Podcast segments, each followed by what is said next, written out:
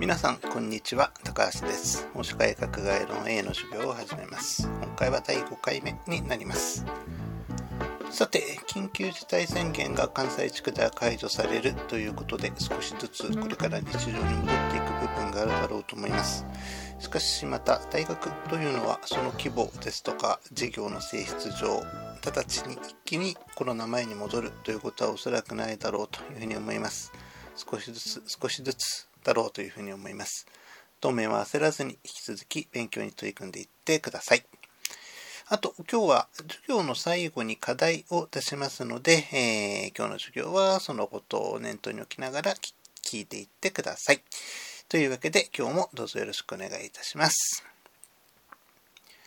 さあ、それでは今日もレジュメに沿ってお話をしていくことにいたしましょう。まず0番のところですが、今日はちょっと教務関係のことがあるので、長いです。えっ、ー、と、まず、あの、それに先立ち今日の授業内容ですけれども、今日は前回の補足、自殺論、ジルケムの議論を少し補足的にお話しすること。そして、えー、まあ、法社会学概論のその社会学的な準備というのを終えた後の本論に入りますが、紛争ということについて、えー、少し考えた上で、その紛争という状態に至ることを私たちは自覚的に選べるのだろうかという、えー、そのような問題について考えていきたいというふうに思います。さて、しかしそこに入る前に若干の教務的なご連絡を差し上げたいというふうに思います。まず一つ目でありますが、この法社会学概論 A の授業については、来週からレジュメ及び関連資料の配布を Google クラスルームを通じて行うこととします。来週えー、は5月26日と28日の2回が授業予定されていますが、来週は経過措置として、えー、ドロップボックス、現在やっている Dropbox と、えー、Google クラスルームの両方にその資料をアップしますけれども、再来週、えー、6月2日が再来週の火曜日の方でしょうかね、の回以降は、Google クラスルームのこの放射改革概論 A のところのみで資料配布をすることといたしますので、えー、皆さんそのつもりで、えー、いてください。それがまず1点目です。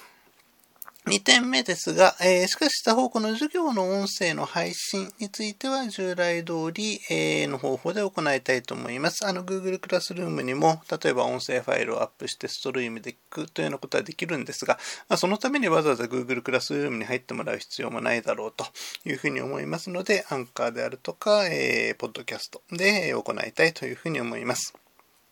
なお、その音声配信ですけれども、当初、あの、Spotify が、あの、すぐにこの授業の新しい内容というのを反映できるということでお勧めしていましたけれども、現在ではその他のポッドキャストのチャンネル、Google Podcast であるとか Apple Podcast などでもそんなにタイムラグがない状態で、えー、配信されているようですので、まあ、あの、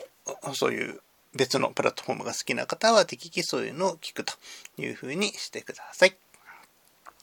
そして、えー、3点目ですけれども、もう一回 Google クラスルームの方に話を戻しますが、えー、Google クラスルーム、あの、多くの皆さんが放射会科学 LA のクラスに登録してくださっていて、えー、大変良かったのですけれども、そこで、えー、登録されているお名前についてですね、えー、若干の方が、えひらがなを使われたり、あるいはアルファベットを使われたりというふうにしておられるようです。で、あの、もともとアルファベット表記のお名前の人というのがおられるのはよく承知していて、それはもちろんアルファベットのままでいいんですけれども、えもし漢字で表記できるお名前であるなら、その登録の方が望ましいです。というのはどういうことかというと、あの、私がこれからね、Google クラスルームを通じて、えー、課題を出してくださいと、あるいはその、定期試験に代わる、えー、課題ですね。そういったものを提出してくださいというふうに指示することがあった場合に、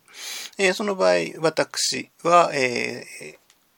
これ出してきた人は誰なんだろうというのを名簿とともに付き合わせることが必要になるわけですけれども、その時に、えー、漢字がどのような字か、お名前のね、字がどのような字かというのは非常に重要な、えー、情報になります。えー、同姓同名の人というのはそんな珍しくありませんので、えひらがなやカタカナで書かれていると、場合によっては、えこの人は誰なんだろうというふうに、あの、確定的な判断がつきにくいということになる可能性があります。えそうであるので、えっ、と、その指名表記の方法というのはとても、なんていうかな、重要なアイデンティティを示す、えー、手段ですから、あの、必ずこうしなさいと、必ず漢字じゃないとダメだというふうに強制することはしませんけれども、業務上の要請としてはそのような要請がある感じで登録してもらうとメリットがあるんだということは、えー、ちょっとお伝えしておくのがいいかなというふうに思います。なお、あの、授業とかとの関係だと思いますけれど、学籍番号で登録してある方大変たくさんおられます。それはもう、あの、その今申し上げたね、この人は誰なんだろうということの identify との関係では何の問題もないことですので、その人たちはもう、あの、現状のままで、えー、結構です。以上、えー、業務的な事項というのを3点ほど申し上げました。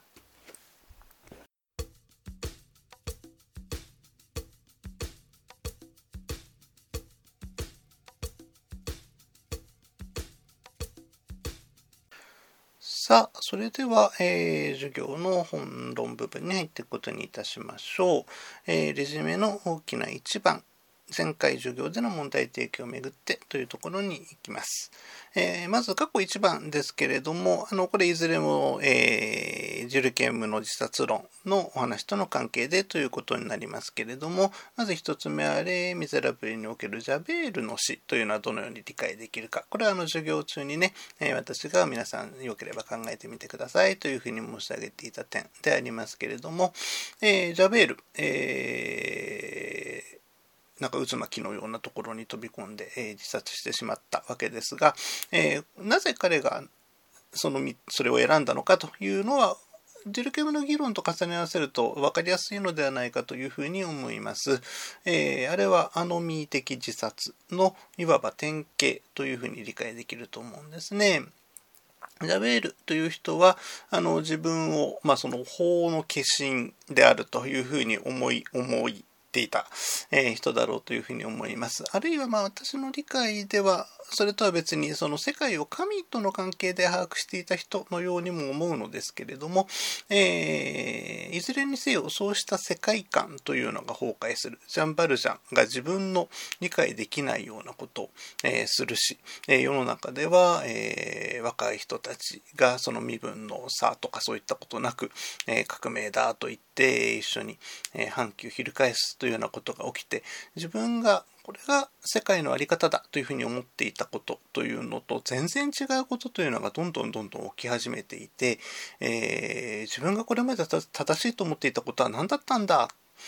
そういうふうに世界観が崩壊するというような状況に直面したのがジャベールであったわけですね。で、そのような状況の中で、えー、その混乱の、えー、極みの中で自殺するという人が出るというのがこのアノミー的自殺に関するデュルケムの理解ですので、ジャベルの死というのはそれに当てはまるというふうに考えることができるだろうというふうに思います。さて、続いて、えー、括弧2番は応用問題というふうに書きましたが、これは、えっ、と、前回の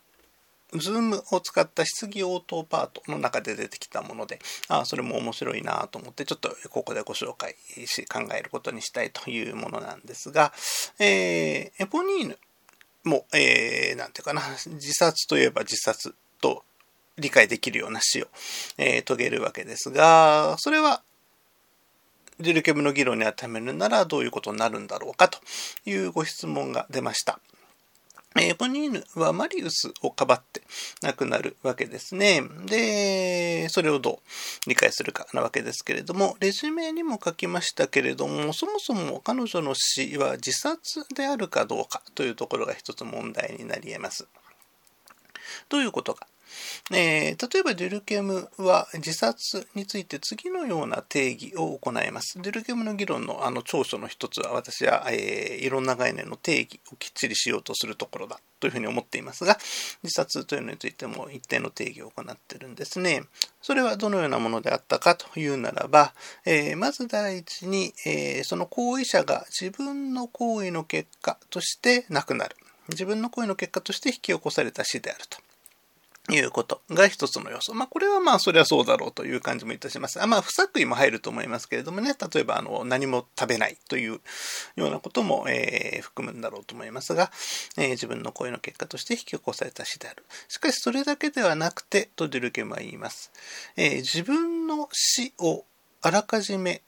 理解している、自分の死を予知していることというのももう一つ付け加えます。えー、要するに過失ではないということですね。あの、うっかり、えー、事故に遭っちゃうというようなことも自分の行為の結果として引き起こされた死であることがあり得るわけですが、単にうっかりではなくて、こんなことやったら死ぬかもしらんな、死ぬだろうなと思って、その行為を取るという、まあ、いわば覚悟の死であるというのがデュルケムの自殺の定義だということになります。ちなみに、このような定義で自殺というのを過不足なく拾い上げることができるかというのは、あの一つの問題です。例えば、えー、病院で入院している患者が、えー、救命装置をつけることによって生きながらえているとして、その時に救命装置を外すことを、あの、お医者さんや看護師さんに依頼する、あるいはまあ自分の家族に依頼するということをしたとする。これはまあ自殺の一つのパターンだというふうに考えることができるでしょう。しかし、例えば、肺がんになるだろうなと思いながらタバコを吸って、実際肺がんになって死ぬということがあったとする。これは、まあ、事故の行為の結果として死が引き起こされ、しかも自分の死の死を予知しているわけですよね。でもそれで直ちに自殺というふうに言えるかというと、ちょっとなんかどうかなと。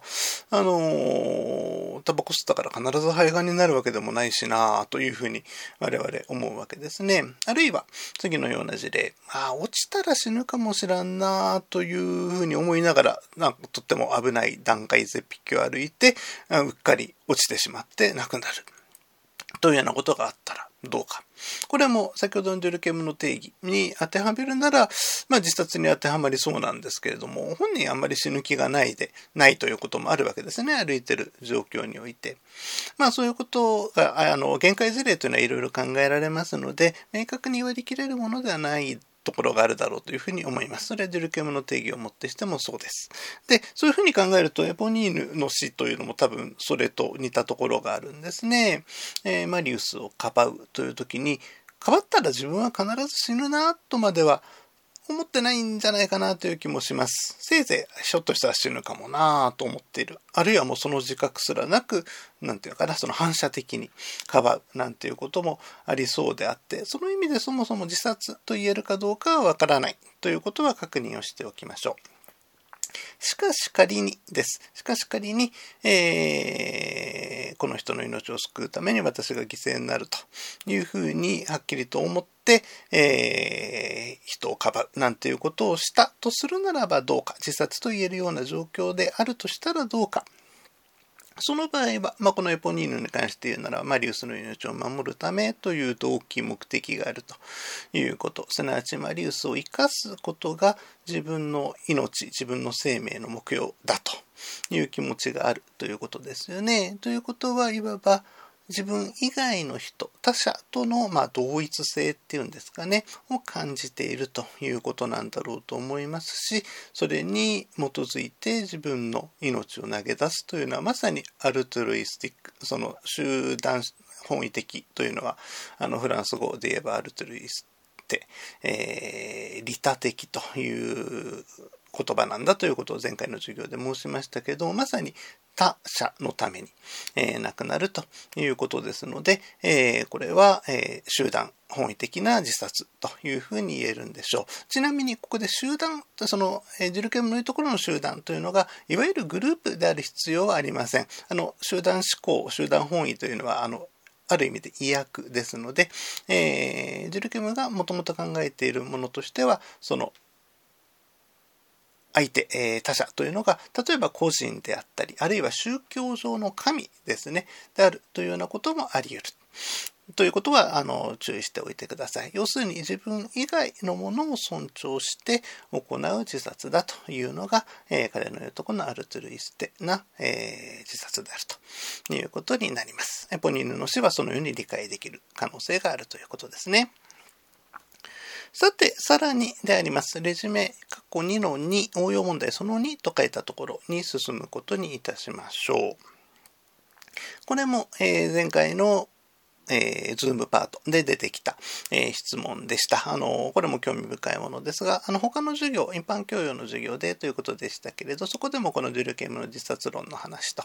いうのを教わったんだが、そこでは、あの、日本における、えー、自殺、特に集団、えー、本位的自殺、アルトルイス定な自殺というのが恥というものと結びついているという話があったんだけど、それはどういうことであろうかというそういうご質問でありました。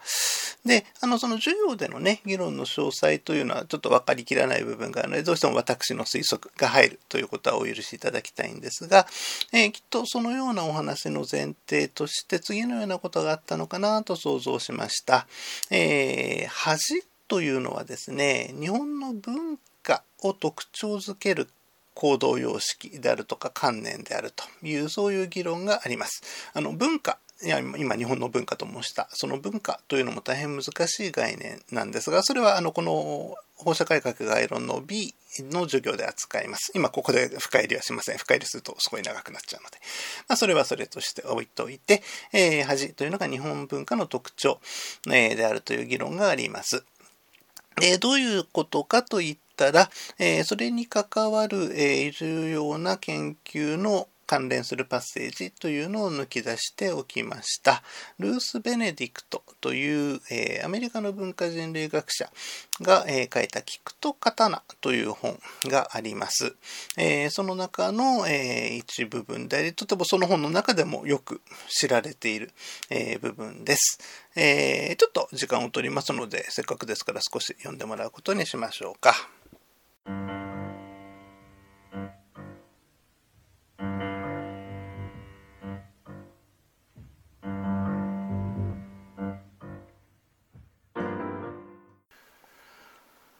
はい、いかがでしょうか？このベネディクトの聞くと刀という本は、学問的な方法論に裏打ちされた日本文化論として、えー、書かれた、まあ、最初の一つと言っていい本です。で、大変長く、え、日本でもアメリカでも、え、長く、また広く読まれたものです。で、えそこで引用したパッセージの中では、罪の文化と恥の文化というものの対比がなされている。で罪の文化というのは、あのここで明確に書いてあるわけではないですけれども、あのキリスト教文化圏、あの西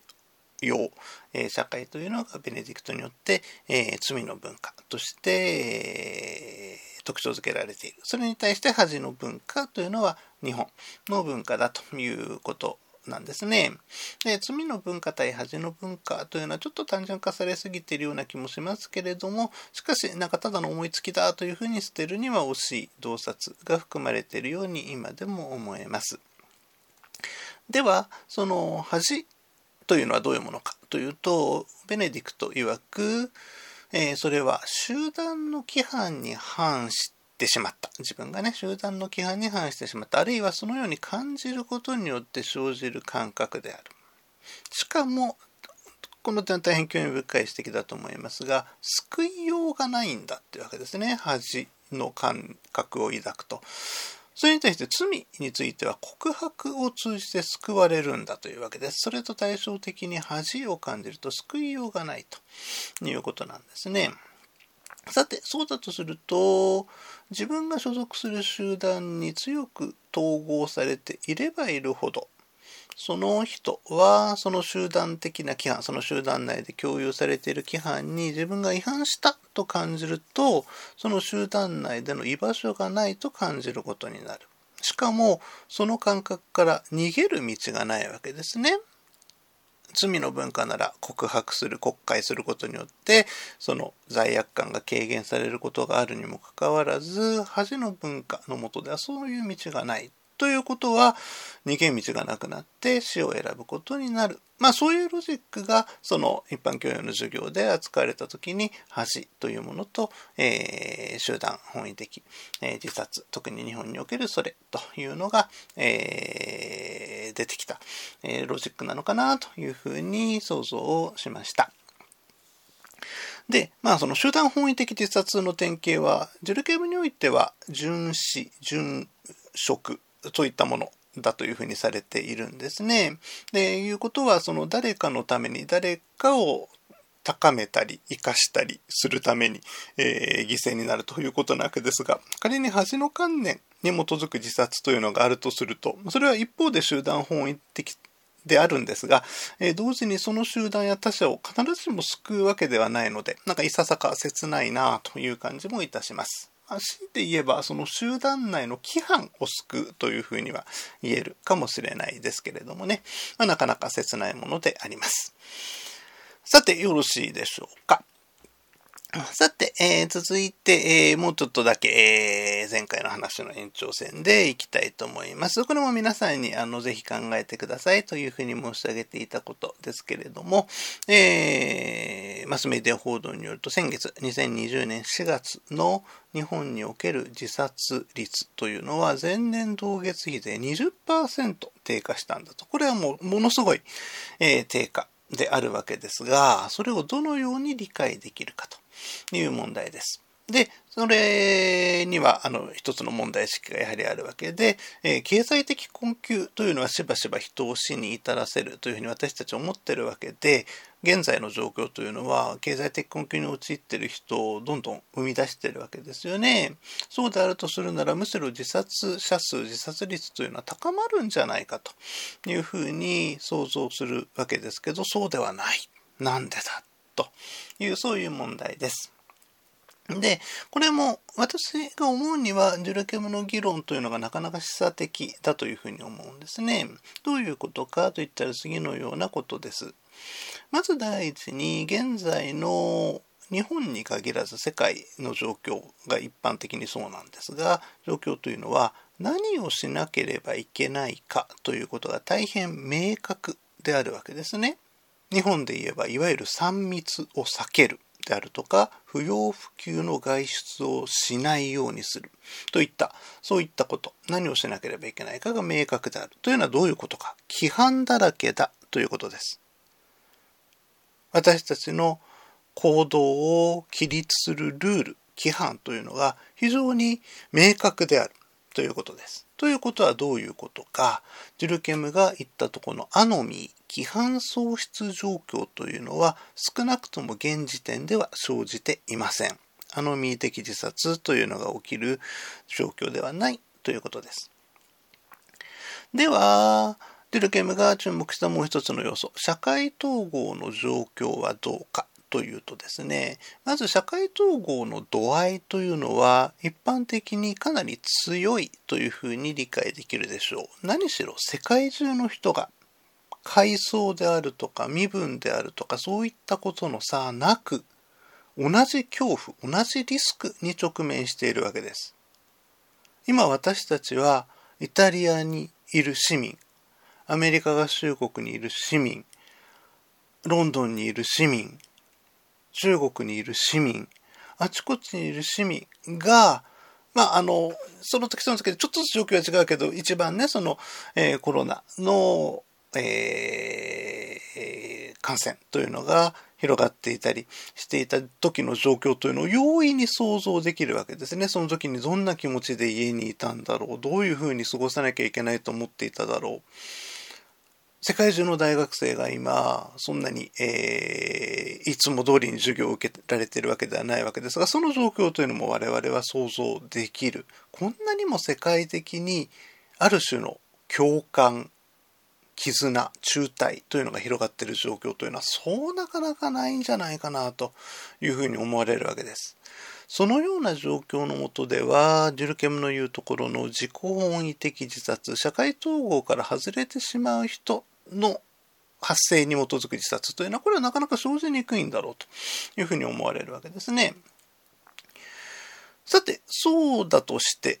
じゃあ統合が強すぎるという状況が起きてるか。デルケムによれば統合が強すぎても自殺が増えるわけですが、統合が強いという状況が、強すぎるという状況があるかといったら、いや、そういうわけでもないように思われるわけですね。世界的に生じているこの危機というのを救うために誰か犠牲になれば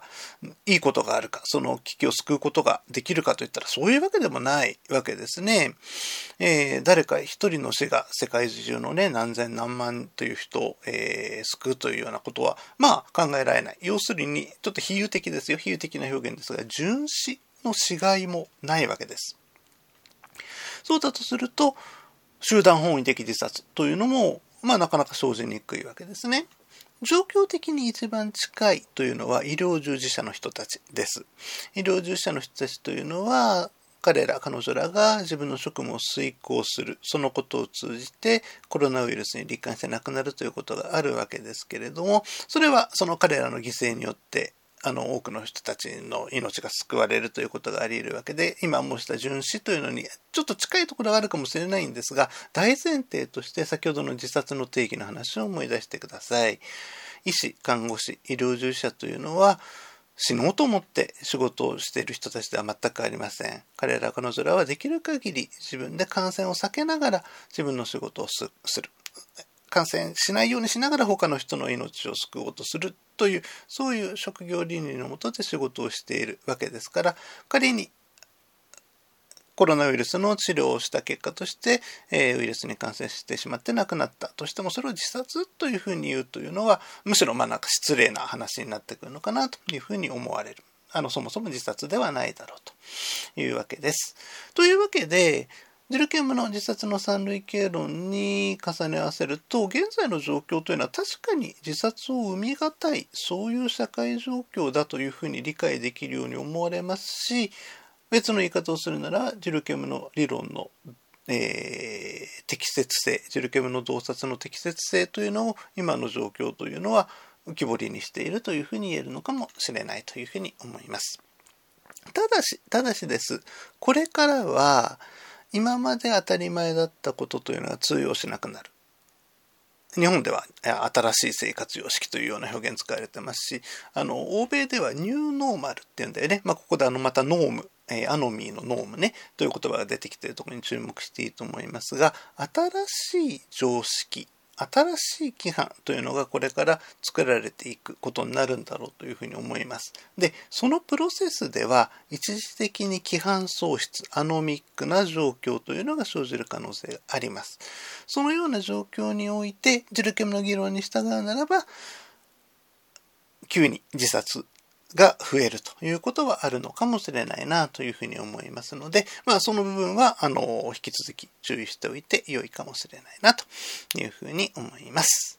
あの、以上は、あの、まあ、理論の応用、現実への適用の、えー、いくつかの例ということで、えー、受け取ってもらえればというふうに思いますが、えー、皆さんの、あの、思考とも照らし合わせて、あの、ああ、そんな風に考えられるのか、まあ自分の考えたようだったなという人もいるでしょうし、なんかちょっと違うように考えていたなというふうにも思えるかもしれず。で、私の考えが、あの、唯一の正しい解釈というわけでもないですから、関心のある人は引き続き考えてくれればというふうに思います。で、えー、いずれにせよですね、えー、ここまでいろいろな角度から自殺について検討してきたわけですが、これを一言で要する、要約するならば、次のように言えるだろうというふうに思うんです。あの大きな一番の最後、え、締めくくりなんですけれども、以上要するに、ここで申し上げてきたことというのは、自殺をするのも決して個人の自由な行為ではないのではないかということを私は、マジョルケムと共に、えー、皆さんに説明してきたということになるだろうというふうに思います。さあ、以上で1番が終わりです。ちょっと長くなりましたかね。少しブレイクを入れるようにしましょう。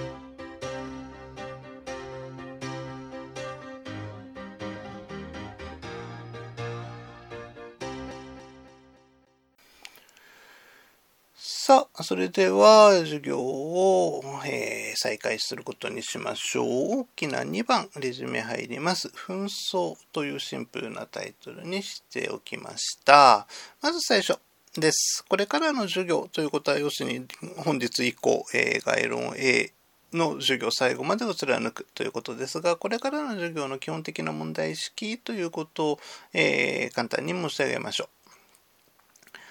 先ほど私は自殺をするのも自由じゃないんだというのが要するところであるんだというふうに申しました。先ほどまでの話のね。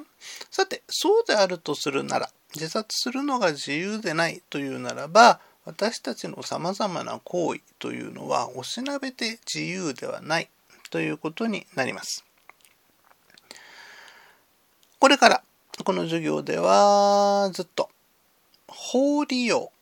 裁判利用ということをめぐる社会学的観点からの不自由さについて説明をしていくということにしたいと思います。具体的にはそれが法システム、すなわち裁判所やその他の紛争解決機関、あるいは法律家など、そしてそれらと市民との関係、法システムと市民との関係について、いかにそれぞれが自分の思い通りに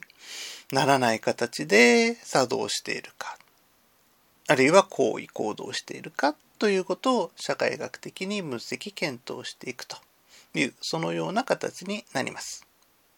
もう一回繰り返しますがこれからの授業の基本的問題意識というのは法利用裁判利用の社会学的観点から見た不自由さそれをさまざまな角度から説明検討していくということになります。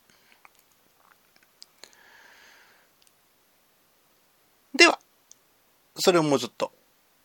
具体的な角度からお話していくことにいたしましょう。説明括弧2番に入ります。法利用ということの重要な前提の一つは法的な紛争の発生であります。紛争とは何かという定義の問題もありますが、それは今日の授業のちょっと後で考えることにして、いずれにせよ実定法の授業では法的紛争が発生してからがいわば話の本文です。法的紛争が発生するまでというのは、紛争が発生してそれを法的に解決処理しようとするという時に自己的に振り返って問題視されることはあるありますけれどもあくまでそれは自己的に振り返って見られることです。法的紛争が起きてからそのことが振り返られる。紛争が起きることは前提です。しかし、そのような実定法的な話とは違って、社会学的に見るならば、法的紛争というのは決して発生して当然の現象ではありません。どういうことか。そのことを考える上での手がかりになるのが、レズメ括弧2番に掲げた2つの事例です。このうちの1つは、えっ、ー、と、2年前の私の放射会学入門の授業で、あもうちょっと、あの、挙げた例だと思いますので、まあ、それを履修していた人は復習だと思って聞いてほしいです。まあ、あの、該当するんだけど、新鮮な気分で聞ける人もいるかもしれず、それはそれで、え、いいだろうというふうに思います。ちょっと長めの記事ですので、えー、目を通してほしいというふうに思います。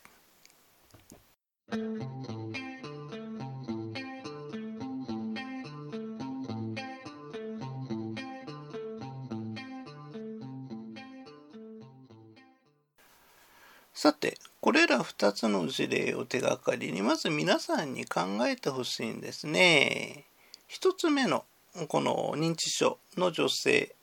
あるいは夫婦の、えー、ケースについてを手がかりにするならば、この事例、最終的には裁判になったようですけれども、この問題そのものの当事者の一人、認知症の女性は、果たして紛争の状態にあると言えるんだろうかということです。もちろん裁判になってるわけですからその意味では紛争になってるというふうに言うことができるわけですけれどももしも夫が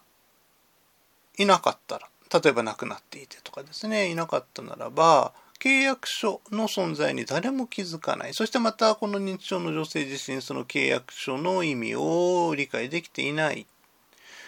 そういう状況なわけですね。その状況においてこの女性は紛争の状態にあると言えるんだろうか。続いて2番目の事例。このまあ、悪質なオークション、まあ、ほとんど詐欺のようなものですが、この事例において、この入札者、この書き手ですね、書いてる人も、一方では明らかに詐欺だと思ったというわけですが、しかしこの入札者というのは紛争状態にある、あったというふうに言えるんでしょうかね。だってこの人は結局悪いという評価すらつけていなくて何にもしていないわけですよ。どちらも法的紛争になりうる事例だということは間違いありませんが、しかし具体的にこの当事者たちが紛争状態にあったというふうに言えるかというならば、直ちに、うん、そうだね、紛争状態になったというふうには、ちょっと言い難いなというふうに思われるわけです。さて、ここで皆さんにちょっと時間をとってほしいと思います。まずこれら2つの事例を手がかりにしながら皆さん検討してください。レジュメにも書きました。そのカッコさんの直前のところに書きました。紛争というのはどのような状態を指す概念だというふうに思いますか？少し時間を取ります。取ってください。あの、皆さんのペースで考えてくれれば結構です。えー、ちょっと考えてみてください。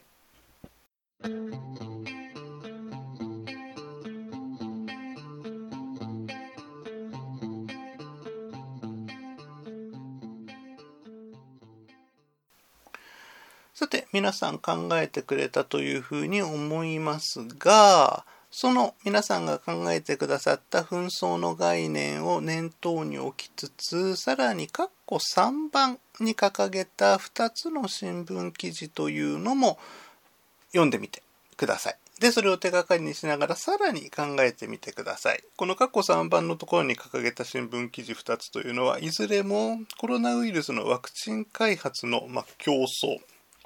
に関する記事でありますけれども、読んでもらうと、一つ目はさほど、なんていうかな、紛争感というかな、紛争っぽさというのは感じないだろうというふうに思われるのに対してですね、二つ目の記事を読まれると、なんかここには紛争っていうのが起きかかってんのかな、起きてんのかなというふうな受け取り方をできるんじゃないかというふうに思うんですね。そうだとしたら何がその違いを生み出すのか。一つ目の記事は別に紛争っぽさがないのに、二つ目の記事からは紛争っぽさが感じ取れるのはなぜなのか。何がその違いを生み出すかということを意識しながら、さらに紛争の定義を、まあ、いわばブラッシュアップ、えー、皆さんが考えた定義をブラッシュアップしてほしいというふうに思います。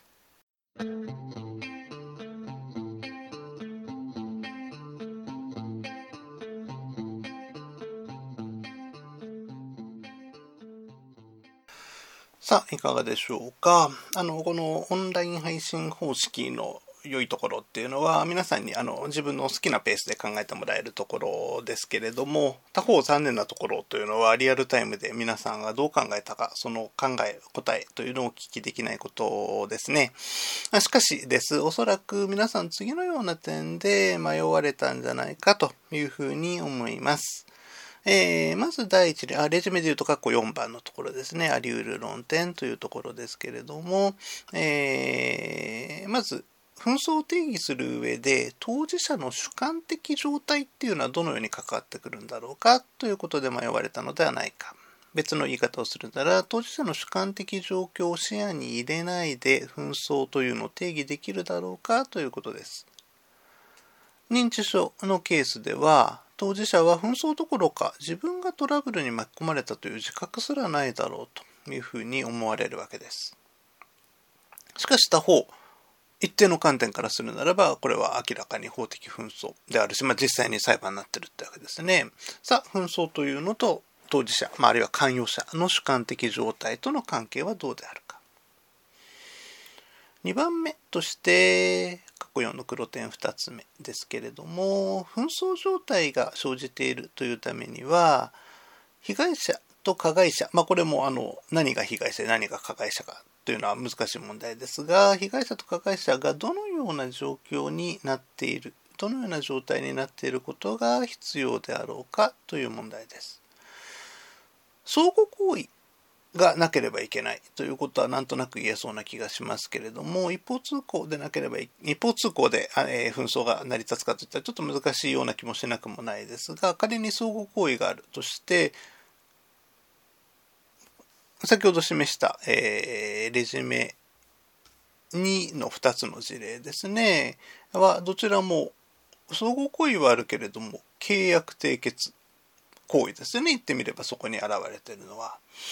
で、契約を結んだだけで紛争になるか。いや、それは紛争じゃないですよね。むしろ、あの、紛争の対極にあるのが契約のような気もするわけであります。そうだとすると、どのような相互行為が誰と誰、どういう人とどういう人の間で、どういう形であったら紛争というふうに言えるのかということが問題になります。先ほどのワクチン開発の2つの新聞記事というのはそのことどういうような相互行為があったら紛争というふうにやるか紛争っぽさが出るかということを考える上での手がかりになるのかなというふうに思います。そしてもう一つ、えーと、ひょっとしたらこのことも気になった方おられるかもしれないなということで黒点3つ目を挙げておきましたけれども、最初の2つのケース、えー、過去2で書いた2つのケースを見比べると、金銭的被害の程度というのが相当異なりますね。一方では数千円、一方では数千万円。さあ、そのことは、それぞれの状況を紛争とみなすかどうかということと関係するかということになりそうです。まあ、他にも論点はあると思いますけど、主要なところはそんなところかなというふうに思います。えー、そうしたところを意識しながら、見旅となりますけれども、皆さん、あの、ここまで考えた紛争の定義をさらに各自ブラッシュアップしてみてください。これもあお好きなペースでやってくれれば、それで結構です。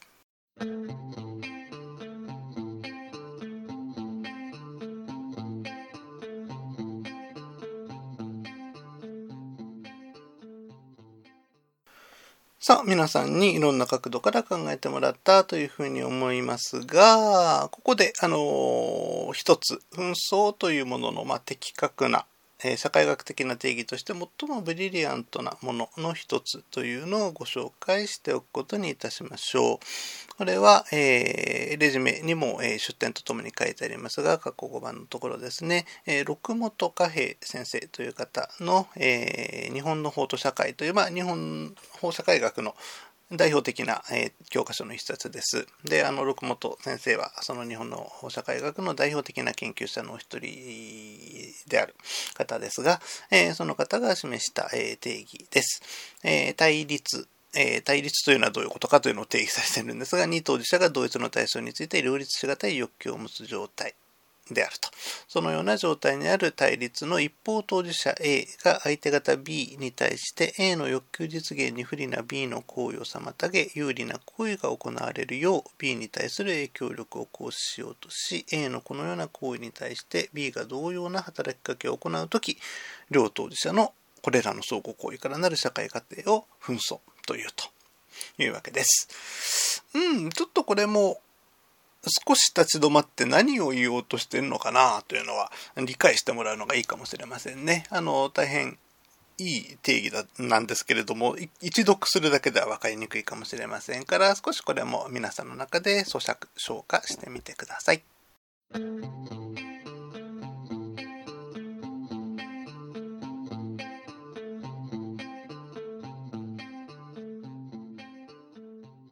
あの、厳密な定義というのをしようとするとどうしてもなかなか難しい定義になることがあるものですがこの六本先生が示された紛争の定義もそういうものの一つかもしれません、えー、しかしここでは大変重要な紛争というものの特徴というのが正確な、えー、言葉遣いとかなり深いところまで考えられた思考に基づいて示されていると言ってよいでしょう。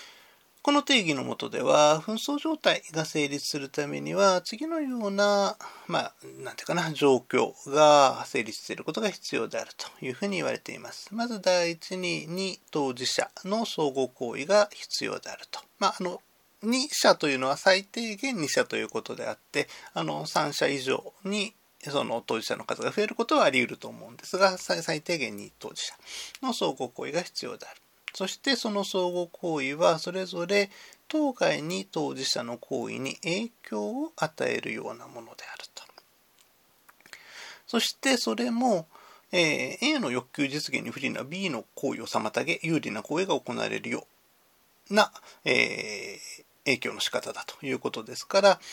えー、平たく言うならば相手に対してこれはやるなこれをやれというような形の影響力の行使を行うということだということになります。ワクチン競争の2つの記事のうちの2つ目では中国、米国間でそのようなやり取りがある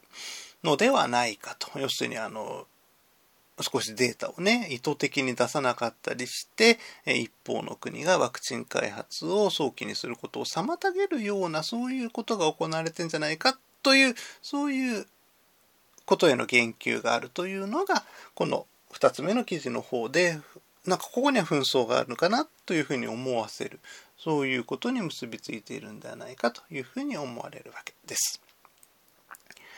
ただしその上でもう一つ注目して良いことというのは、この六本先生の定義のもとでは、その相互行為というのが直接相手方に対してなされなくても良いというふうにされていることです。これは非常によく考えられていると思います。どういうことかといったら、影響力の行使を相手に直接及ばさなくても良いということなわけですね。例えば、喧嘩とかの状態があったとして、暴力被害を受けた人がいる。で、その人が紛争状態になる場合に、相手に直接何かね、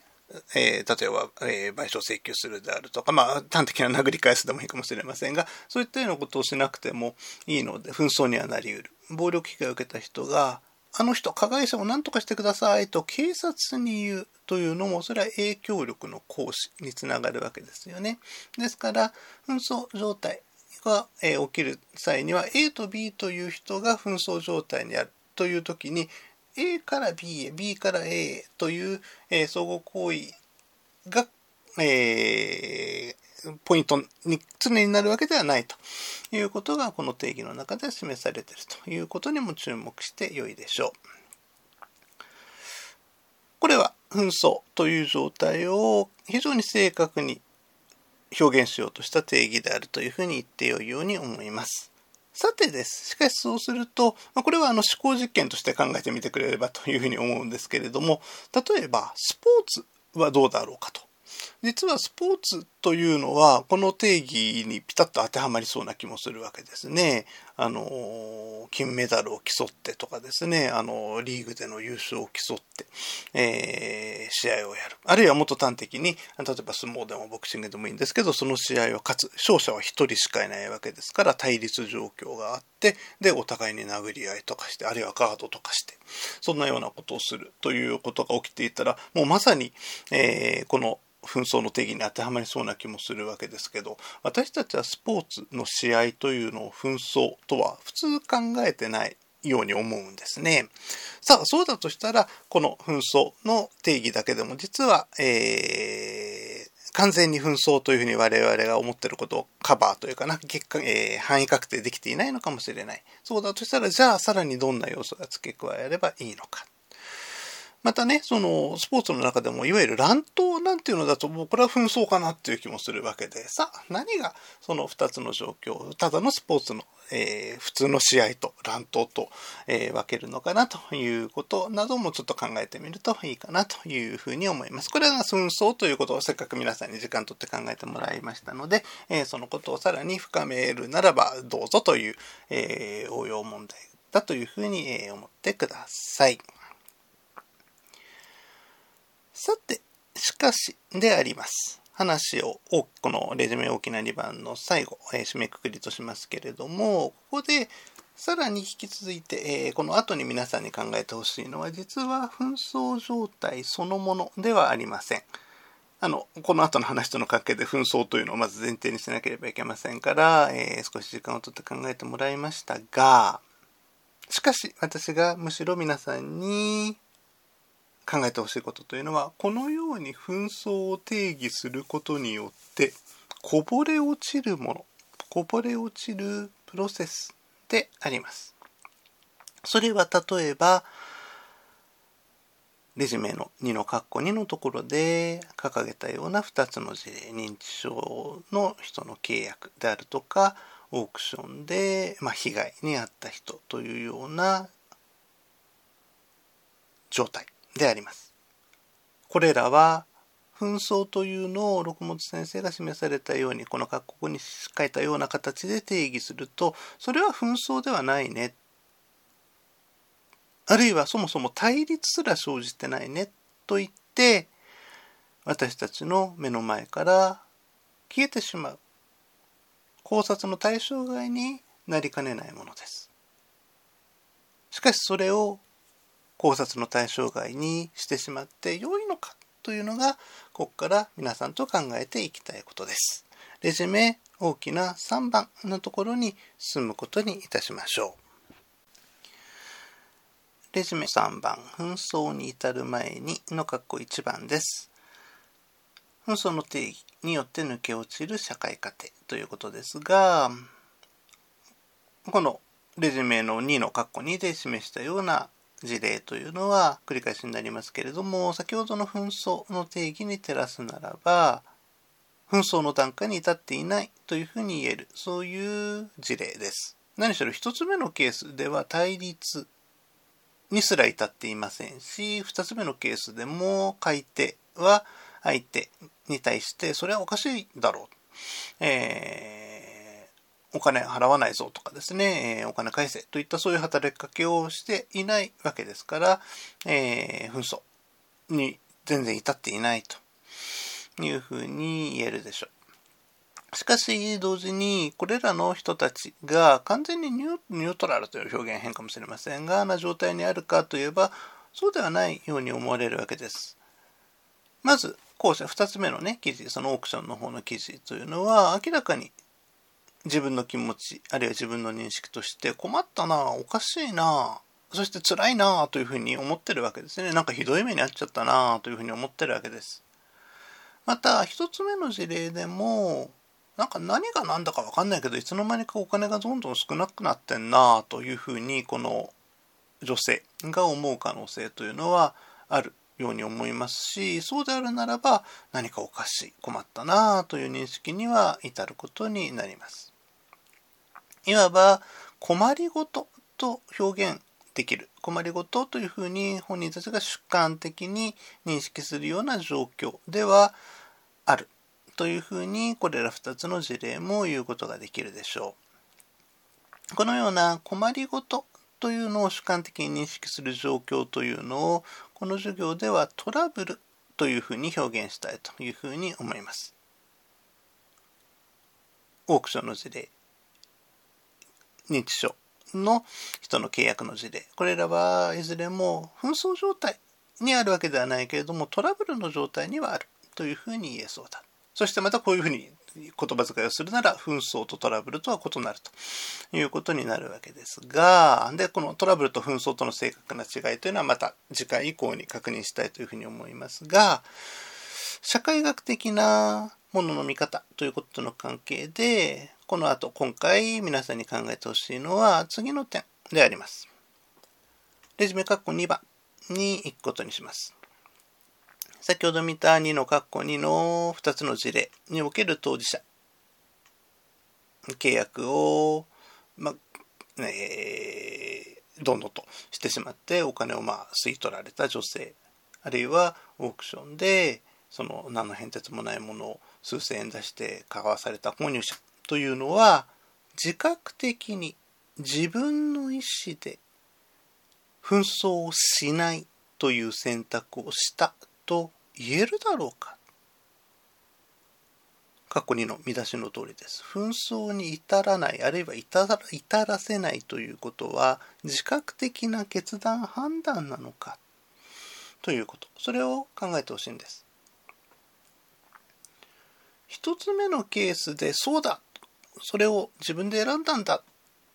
紛争状態にしないとこの女性は選んだんだと考える人はほとんどいないだろうと思うんですね。認知症になったのが自分の意思でというようなことを考えない限り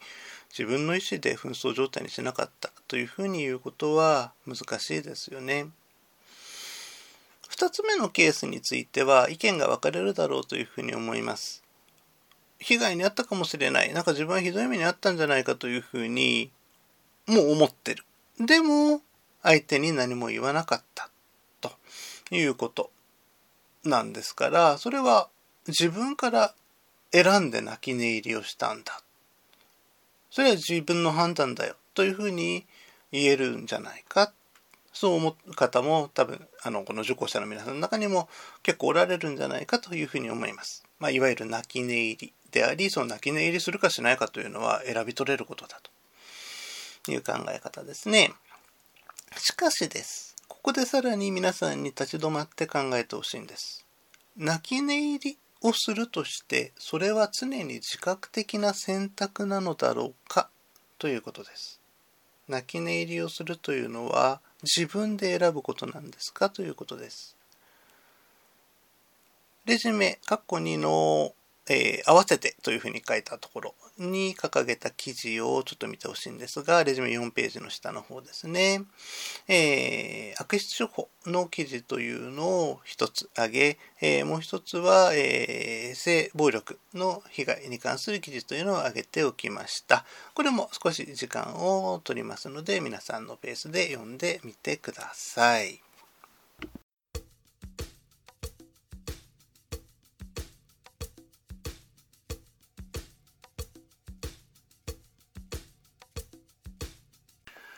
さあ、いかがでしょうか？これらの記事を皆さんに読んでもらった理由というのはお分かりいただけるのではないかと思います。声を上げないというのは自分の意思だけの問題ではないのではないかということです。一つ目の記事によるならば、被害に遭ったことは認識されしている。騙されたというふうに思っている高齢者の人がしかし地域や家族に知られたくないと思ってその被害というのを言わないということがある。ここでその知られたくないから言わないということを自覚的な判断だ決断だというふうに捉えることは一方では可能ですが他方では次のようなことにも、えー、考えることができるでしょう。地域や家族に何らかのそういうことを言わせない雰囲気社会的なプレッシャーがあるんではないかということですそしてそのことをもっと明確に明示的に示しているのが2つ目の記事であって性暴力の被害に遭った人というのがだがです。この記事の下から3行目ですね。長崎ではまだまだ被害者が声を上げにくい否定的な空気を感じるという。ということが指摘されている。この場所では、この環境では話したくても話せないのだという、そういう可能性というのが示されています。これらの記事からは、状況によっては紛争となっても、あるいは紛争状態にしても特段おかしくない、そういうような状況にある当事者が、しかし声を上げないことについて、それが当該当事者を取り巻く社会的環境の中、自分で選んでるというよりは声を上げないことを余儀なくされているという場合がある。そのようなことがこれらの記事から読み取れるのではないかというふうに思います。そうであるとするならば、レジュメ、括弧3番ですけれども、紛争をしない、紛争状態に至らせないというのは、必ずしも自分の自覚的な選択というばかりではなくて、むしろ社会学的なダイナミズムの帰結である、そういうような場合があるということだろうと思います。そうであるとするならば、法を使うか使わないかという場面でも同様のダイナミズムが起きて全くおかしくありません。要するところ、この大きな3番、レジュメの大きな3番で皆さんに伝えたいことというのは次のことです。法を使うであるとか、法を使わないであるとか、そしてまたその前段階として、紛争状態にする、あるいは紛争状態になるあるいはならないというのは、決してその当事者、関与者が自由に自分の意思で選び取れる行為状態ではないということです。そのような行為をすることを余儀なくされる。自分の意思では何ともならない条件状況のために余儀なくされるということが私たちの社会では起きているそしてそれがある意味では当然のことなんだ。ということ。そのことを皆さんに理解してもらいたいというのが、この、えー、大きな3番のところの、えー、主題ということでありました。はい。それでは、レジュメの大きな4番に、えー、進むことにいたしますが、えー、今日はあの皆さんにこの授業のプロセスでずっとみないろんなことを考えてもらいましたので、おそらくここまでで相当時間がいってるだろうというふうに思いますので、この大きな4番のところは、えー、説明自体は次回の授業に、え回したいというふうに思います。ただ、まあ、あの、現時点でこれを皆さんにお示しておきますので、ああの次の授業の冒頭でどんなことが、えー説明されるのかなということをあらかじめ想像しておいてもらえると、えー、話にキャッチアップえー、しやすくなるだろうなというふうに思います。まあ、あの予習的な、えー、素材としてこの、えー、レジュメのか、え大きな4番を、え掲げているというふうに思ってください。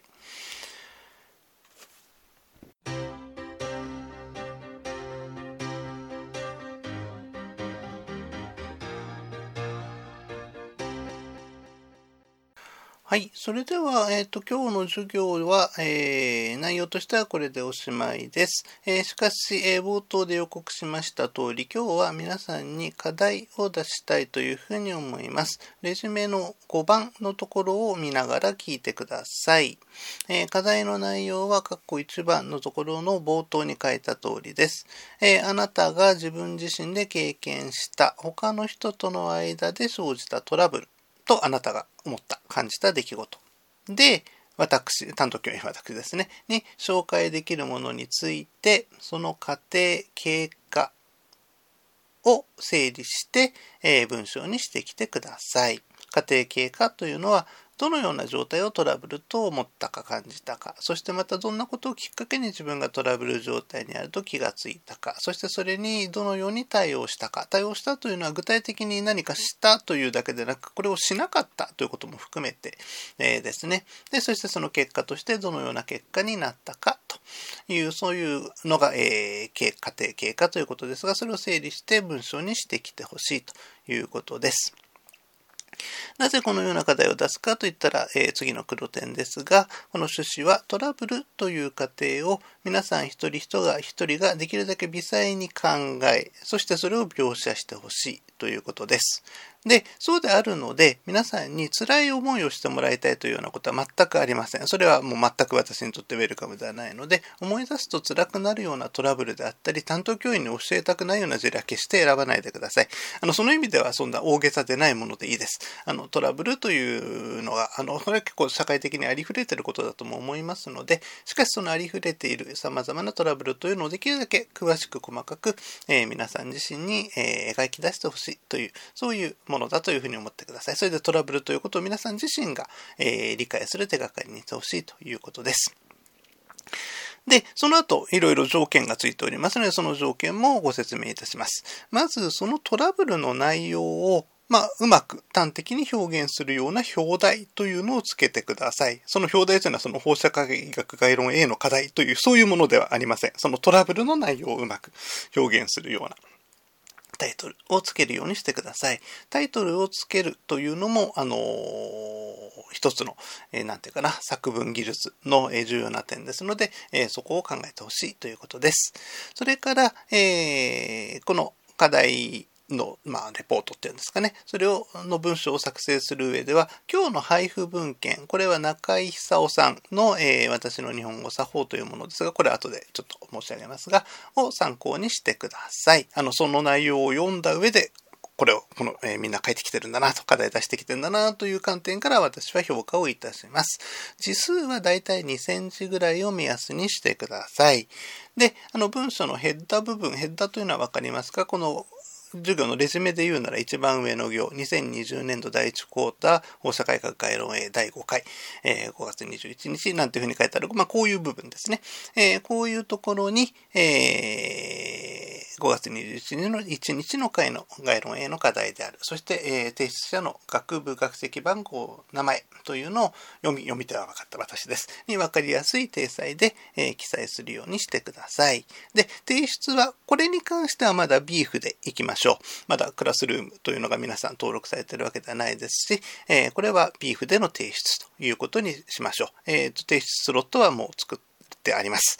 で、締め切りですが、次の回の前、次の回の始まる前ということで、えー、5月26日火曜日の13時ということにさせてください。で、えー、評価えー、これは課題ですから評価をいたしますけれども、評価の際にはその内容はもちろんなんですけど、文章の構成やタイトル、そして体裁、すべて、え、評価の対象といたしますので、そのつもりで取り組んでほしいと思います。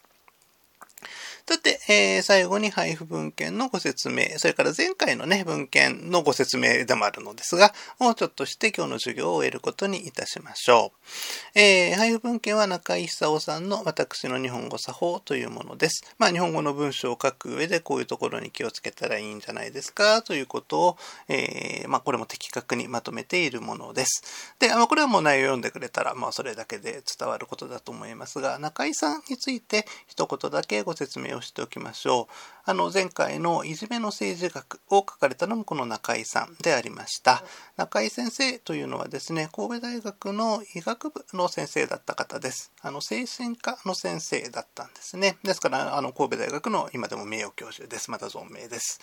えー、で、しかしその単に精神科の範囲にか、えー限られず、非常に幅広い領域で活躍をされた方で、また非常に洞察が深い、深く、鋭いんですね。えー、真の知識人っ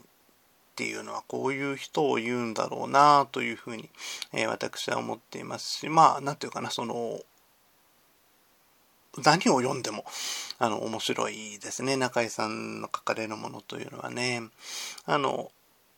神戸大のね、えー、先生だった方でこういう方がおられるということで皆さんにご紹介したいということもありますし、あの、随分文庫本も出ています。あの、千曲学部学芸文庫から、えー、中井先生のものは数冊出ていますので、あの、比較的、えー、容易にこの方の本という文章というのは読むことができます。あのどの文章を読んでも得るところが、えー、多いというふうに思いますので、あの、せめて名前だけでも覚えていってくださいという感じですけれども、えー、ぜひこの機会に中井さんという方がおられるんだなということを頭の中に入れといていただけると私としてはちょっと嬉しいなということです。さて、今日の授業はここまでです。えー、冒頭でも申しました通り、まだなかなか気が抜けない日が続くというふうに思いますが、こういう時は、えー、友達との、えー、コミュニケーションとかが非常に重要な気分転換の、え方法になってくるだろうというふうに思います。そして、まあ、あの、こういう状況だからこそ、あの、新しいね、コミュニケーションツールとかを使って、それこそ Zoom とかもね、えー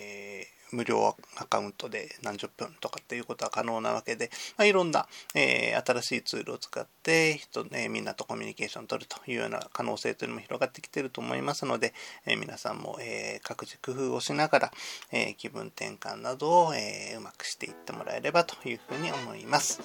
えこの後、え12時20分ぐらいからまた Zoom の会議室で質問などを受け付けます。関心のある方は参加してください。えその人たちも参加されない方たちもごごきげんよう。さようなら。